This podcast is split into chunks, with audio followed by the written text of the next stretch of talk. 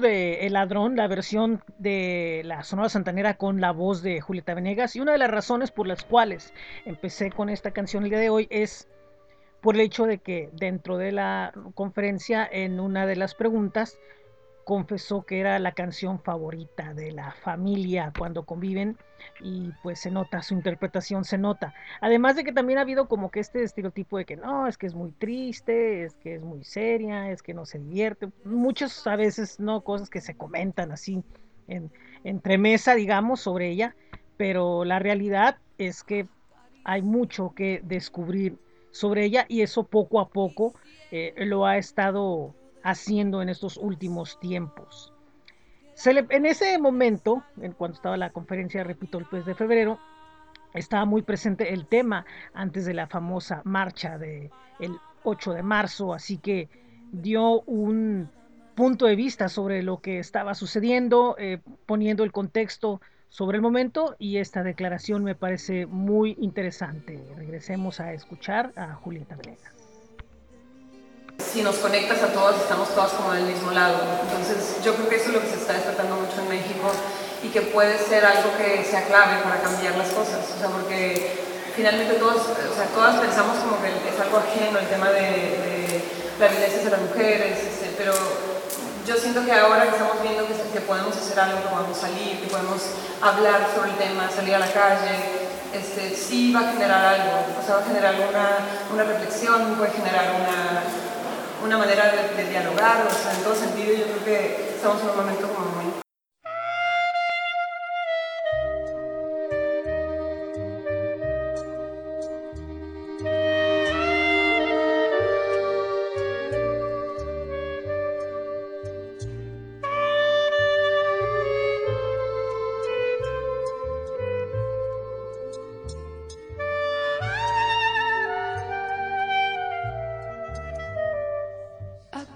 muy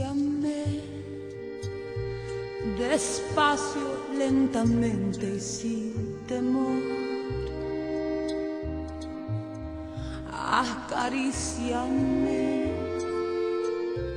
y siénteme dentro de tu corazón que el amor es algo más que una mirada, que no basta con decir unas palabras beso es nada más que una ilusión. acaríciame. Yo quiero que te sientas hoy de mí. Acaríciame y goza como yo de este placer. ¿Y qué importa sepa ni tu nombre? Pues mañana puede ser quizá otro en tu lecho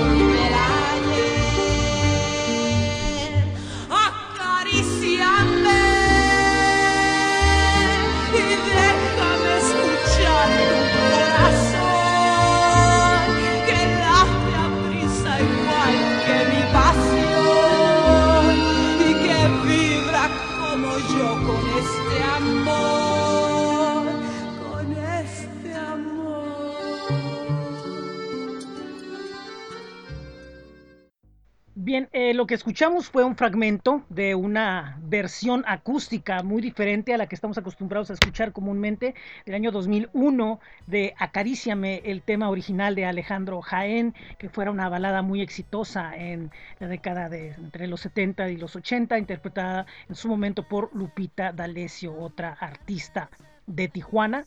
Y bueno, en este caso, eh, esta versión que aparece en la banda sonora de la película Demasiado Amor, eh, es una versión que se quita un poco el arreglo que comúnmente escuchamos y es un arreglo acústico y la voz de Julieta Venegas gana una intensidad muy diferente, que eso es algo también muy a destacar de ella, que muchas veces se dice que canta en un solo tono, que es monótono, se dicen muchas cosas respecto a su canto. Sin embargo, esta canción demuestra un poco que tiene un rango donde sabe eh, interpretar y llevar la intención de la canción hacia otro punto. Y eso es algo que realmente es muy interesante y que hay que pegarle mucho oído a sus canciones para encontrar esto. Pero si se dan cuenta, sobre todo en las versiones, cambia mucho la intensidad de cómo canta. Bueno, continuemos todavía con lo que hay aquí pendiente de lo que son las ah, partes que hemos seleccionado de la conferencia de prensa. Eh, es importante mencionar que Eh, la segunda y la tercera pregunta, la que vamos a escuchar a continuación, fue por parte de miembros de la prensa tijuanense que le cuestionaron varios tópicos relacionados con la literatura, con su actual vida en Buenos Aires, eh, con muchos temas que tienen que ver sociales, como ya escucharon, respecto a la eh, actual situación de la mujer en nuestro país. Y esta es una muy interesante porque tiene que ver con la música. No recuerdo exactamente el nombre del medio y de, la señorita que realizó la pregunta, pero la contestación es muy interesante y quiero que le pongan atención. Esto es Julieta Venegas en la conferencia de prensa del 22 de febrero.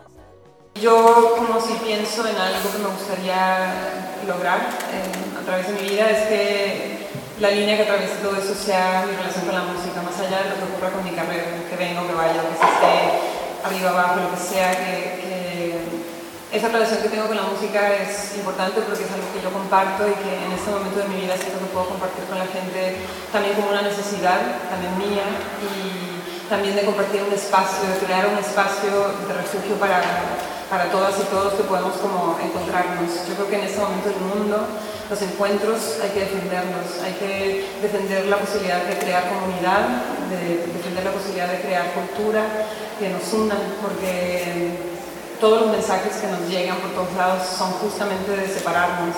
Y creo que lo importante es que empezamos como a entretejer una complicidad otra vez y para mí la música es instrumental en eso, así que me gusta poder compartirlo.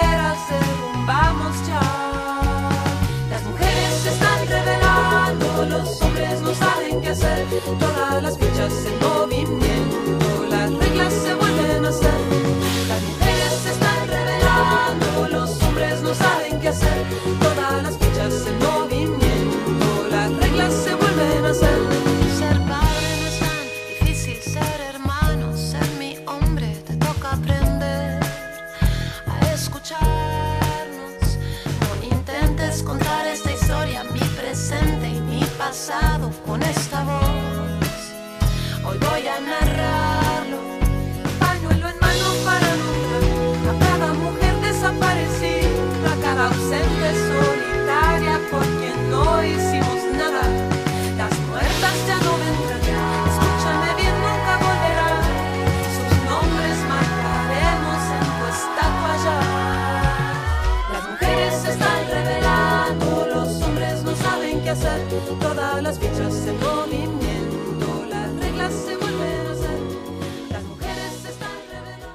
Esto que escuchamos fue lo más reciente que ha editado de música Julieta Venegas, se llama Mujeres y el tema lo interpretó ahí en los premios Spotify y ya está el video en YouTube, es un fragmento y esto pues está enlazado con lo que hablaba anteriormente.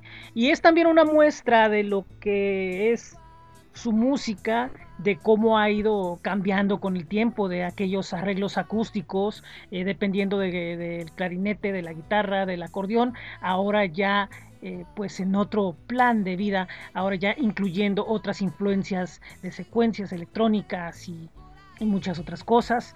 Y sin embargo, líricamente ah, también continúa con su línea muy sencilla, de hacerse entender y de, repetir las frases y de dejar como que el punto muy claro en base a la repetición. No es que sea malo, no es malo de ninguna manera, es solamente un...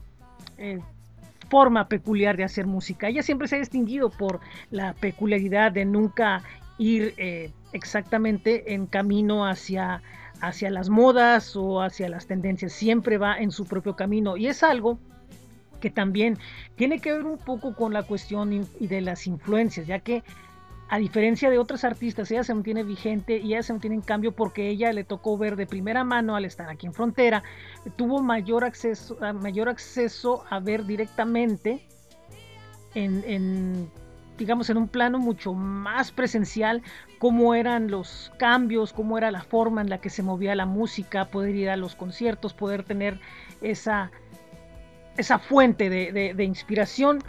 Y una de las cosas que yo muy pocas veces he hablado y yo sí lo mencioné y, creo que mi pregunta ese día, la única que tuve, estuvo relacionada con eso, precisamente con esos cambios, con esas, este, con esos cambios que ha tenido desde lo que muchos dijeron la triste del principio, después lo que fue Sería Feliz, donde ya es, donde ya cambian los colores, después la novia cuando sacó lo de andar conmigo y luego después de los cambios que ha habido teniendo con el tiempo, diferentes personajes, diferentes cosas, no de manera tan directa, pero sí de una de poco a poco se, se están dando a notar.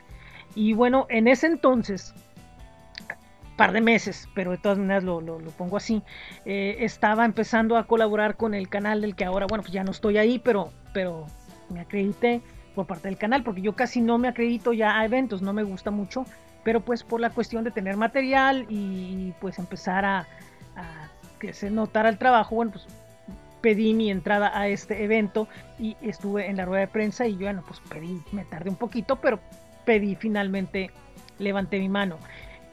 Y, mi, mi cuestionamiento o mi interés era entender la cuestión de que hace 30 años, 31 años, 30 años más o menos, o 29 por ahí más o menos el tiempo, ella participa en teatro, termina de ahí, hace maletas y se va a la Ciudad de México y empieza el ciclo actual que la ha llevado desde Tijuana, Ciudad de México, España, eh, Argentina. Ahora, hablando de Argentina, ya estando ahí, termina el disco, termina todo ese ciclo, se va al teatro, ahora participando en un monólogo, y es el inicio de un nuevo ciclo de vida. Entonces, lo que nos comentó al respecto fue lo siguiente. Siempre vuelvo al teatro más bien. Ya, hay como varias veces en mi vida que no solamente Estudiantes del Corazón, también en la Ciudad de México musicalicé teatro varias veces, como que siempre he tenido como una relación con el teatro al cual regreso y como que no me he dado cuenta, no lo había conectado. En Buenos Aires cuando me mudé empecé a ver mucho teatro porque hay muchísima actividad teatral allá y me gustan mucho los diferentes estilos que tienen. Y yo, según yo, estaba empezando a conocerlo, el teatro. Y después me di cuenta como, no, parece como que yo siempre estoy un poco como rodeándome de teatro. Y eso me gusta un montón, porque siento como que no sabría cómo ponerlo en paralelo, pero sí me gusta saber que, que, sí tengo como una relación con las historias, al final de cuentas. Me gusta mucho, eh, también me gusta mucho como sumarme a proyectos de otras personas. O sea, me gusta tanto musicalizar, como en el caso de este monólogo, estoy como contando la historia de Santiago Loza y actuándola con mis canciones que escribí con él. O sea, como que es un proyecto que también en conjunto, ¿no? Por un lado, en esta gira estoy tocando sola en el escenario, estoy invitando amigos también, pero por, pero por otro lado también estoy como, como embarcándome en dos proyectos que tienen que ver con una colectividad, como en el caso de Soda Stereo, que somos un montón de artistas, o en el caso de, La Enamorada, que somos una cooperativa, que a mí es otra manera de trabajar, otra manera de no sé, de hacer las cosas que también está linda.